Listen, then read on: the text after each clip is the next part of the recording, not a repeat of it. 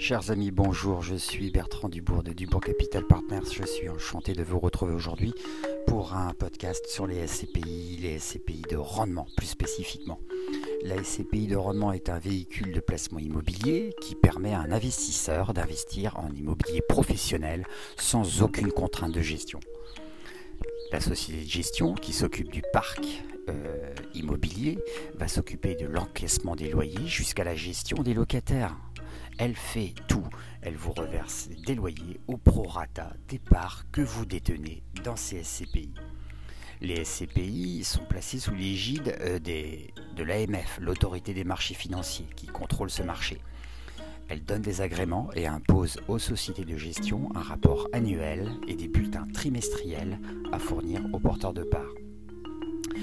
Investir dans des SCPI comporte de nombreux avantages. Le risque, tout d'abord, est mutualisé. Le patrimoine est composé de nombreux biens immobiliers. Second point, second avantage, la rentabilité locative, c'est aux alentours de 4,5% en moyenne nette. Troisième avantage, aucune gestion. Tout est entièrement géré par la société de gestion. Quatrième avantage, la mise de départ est très faible. Cinquième avantage, il n'y a aucune trésorerie à avoir. Pas besoin de trésorerie. Quelles sont les missions de la société de gestion qui va gérer votre parc de SCPI La société de gestion gère euh, l'administratif et la comptabilité. Elle va gérer le parc immobilier, elle va encaisser et distribuer les loyers, elle va payer des charges, des taxes, elle va optimiser le taux de remplissage du parc immobilier, elle va achever et elle va diligenter des travaux sur les biens. Elle va également gérer la collecte des capitaux, optimiser les flux de trésorerie, verser les dividendes ou les loyers, et elle va tenir des rapports trimestriels et annuels, ainsi que convoquer euh, l'Assemblée générale. Voyons maintenant la fiscalité des SCPI de rendement. L'article 239 septis du Code général des impôts, ce sont les associés de la SCPI qui doivent s'acquitter de l'impôt et non la structure en elle-même. Sur les revenus fonciers, il faudra remplir une déclaration d'impôt sur le revenu dans la 2044. Ces revenus sont imposés à la hauteur de la tranche marginale d'imposition et des prélèvements sociaux, qui sont de 17,2% à l'heure où je vous parle. Faisons un petit quiz maintenant. Qu'appelle-t-on une SCPI à capital variable? Une SCPI à capital variable est une société dont le capital peut varier en permanence à la hausse comme à la baisse dans la limite d'un montant minimum et maximum défini dans la documentation en fonction des souscriptions et des rachats. Ainsi, elle collecte des fonds auprès de souscripteurs déjà associés ou non en vue d'acquérir de nouveaux immeubles, conformément à la stratégie définie. En contrepartie de cet apport de fonds, les souscripteurs reçoivent des parts nouvelles de la SCPI. Qu'appelle-t-on une SCPI à capital fixe. Une SCPI à capital fixe est une SCPI dont la souscription au capital est fermée en dehors d'éventuelles périodes d'augmentation de capital. Par conséquent, pour sortir de la SCPI, des parts sont échangées, c'est-à-dire qu'elles peuvent être achetées ou vendues sur le marché secondaire. Troisième question. Qu'est-ce que le marché primaire de parts en SCPI Le marché primaire est un marché d'émission ou de création de nouvelles parts, soit par une SCPI à capital variable, soit par une SCPI à capital fixe, en augmentation de capital.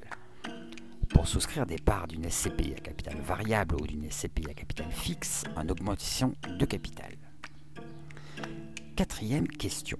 Qu'appelle-t-on le retrait de parts le retrait de parts d'une SCPI à capital variable consiste au remboursement de parts existantes au prix publié au moment de la demande, sous réserve notamment qu'il y ait des souscriptions enregistrées qui compensent ce retrait. Cinquième question. Qu'est-ce que le marché secondaire des SCPI Le marché secondaire permet l'achat de parts existantes sur un marché organisé. Il s'agit d'un échange entre des associés, vendeurs et des acquéreurs, déjà associés ou non, à un prix résultant d'une confrontation des ordres définis réglementairement et selon une périodicité propre à chaque SCPI. Faisons maintenant un focus sur les SCPI fiscales. Une SCPI fiscale est un véhicule de placement immobilier qui permet à un épargnant d'investir en immobilier d'habitation sans stress de gestion avec un avantage fiscal. Un gérant, agréé par l'AMF, s'occupe de gérer la SCPI. La société de gestion collecte des fonds auprès d'investisseurs et place les fonds obtenus dans des immeubles à usage d'habitation. Il existe trois grandes catégories de SCPI fiscales. Les SCPI Malraux, les SCPI Pinel et les SCPI de déficit foncier. Voyons la SCPI Pinel. Le dispositif de défiscalisation Pinel, dont le principe est de faire bénéficier aux investisseurs d'une réduction d'impôt de 12, 18 ou de 21%, sous réserve d'un engagement de location de 6, 9 ou 12 ans, s'étend désormais aux SCPI. Les SCPI Pinel ont vocation à investir exclusivement sur des immeubles et répondant au respect des normes énergétiques RT 2012 et BBC. L'investisseur n'aura donc qu'à choisir la durée de location pour laquelle il souhaite s'engager et donc le pourcentage de réduction d'impôt à laquelle il prétend. La SCPI de déficit foncier. La SCPI de déficit foncier a pour objectif premier de permettre une réduction d'impôt. Il y a déficit foncier lorsque les charges déductibles sont supérieures aux revenus fonciers perçus.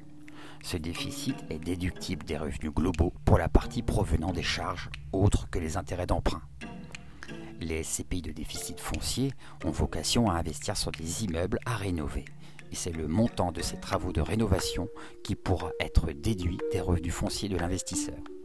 Le déficit déductible est plafonné à 10 700 euros. Le surplus est reportable sur les exercices suivants, et ce pendant 10 ans. Les SCPI Malraux. Le dispositif permet une réduction d'impôt one-shot de 30% du montant des travaux dans la limite de 100 000 euros. Les SCPI Malraux investissent sur des actifs à rénover situés dans des secteurs géographiques bien précis et des parts de la SCPI durant 9 ans. Le mécanisme est le même que celui de la SCPI de déficit foncier. La société de gestion se charge de la sélection, l'acquisition et de la gestion par exemple la mise en location, les travaux, etc. Le montant de la réduction est directement imputable sur le montant de l'imposition. Faut-il investir dans les SCPI à crédit Et quelles sont les conditions? En 2020, vous avez accès à deux catégories d'emprunts. Le premier, le plus connu, c'est le crédit amortissable. Il permet en ce moment d'obtenir des taux moyens de 1,4% à 1,7% en moyenne sur 20 ans et de 1,3% sur 15 ans. Vous pouvez acheter des SCPI via le crédit in fine. L'emprunteur, dans ce cas, s'acquitte seulement des intérêts pendant la durée du prêt et rembourse le capital uniquement à son échéance. Les taux se situent alors à 2,6% sur 20 ans en moyenne et 2,30% sur 15 ans. Nous sommes en mai 2020. Ce prêt offre des taux plus élevés qu'un crédit amortissable, mais la logique est totalement différente. Le crédit, in fine, ne demande pas d'effort mensuel d'épargne. Avec ce crédit, le rendement est positif entre les dividendes et les intérêts. Il faudra le plus souvent gager un contrat d'assurance vie en mettant à minima 50% du montant emprunté. Cette option s'adresse donc à des épargnants très à l'aise financièrement. Petite astuce, les plateformes en ligne distribuent des SCPI et elles se chargent également de prendre contact avec la banque pour le compte de leurs clients. Cela évite bien des tracas. Voilà, j'espère que vous avez apprécié ce podcast sur les SCPI. J'espère vous revoir très vite sur les podcasts de Dubourg Capital Partners. Au revoir.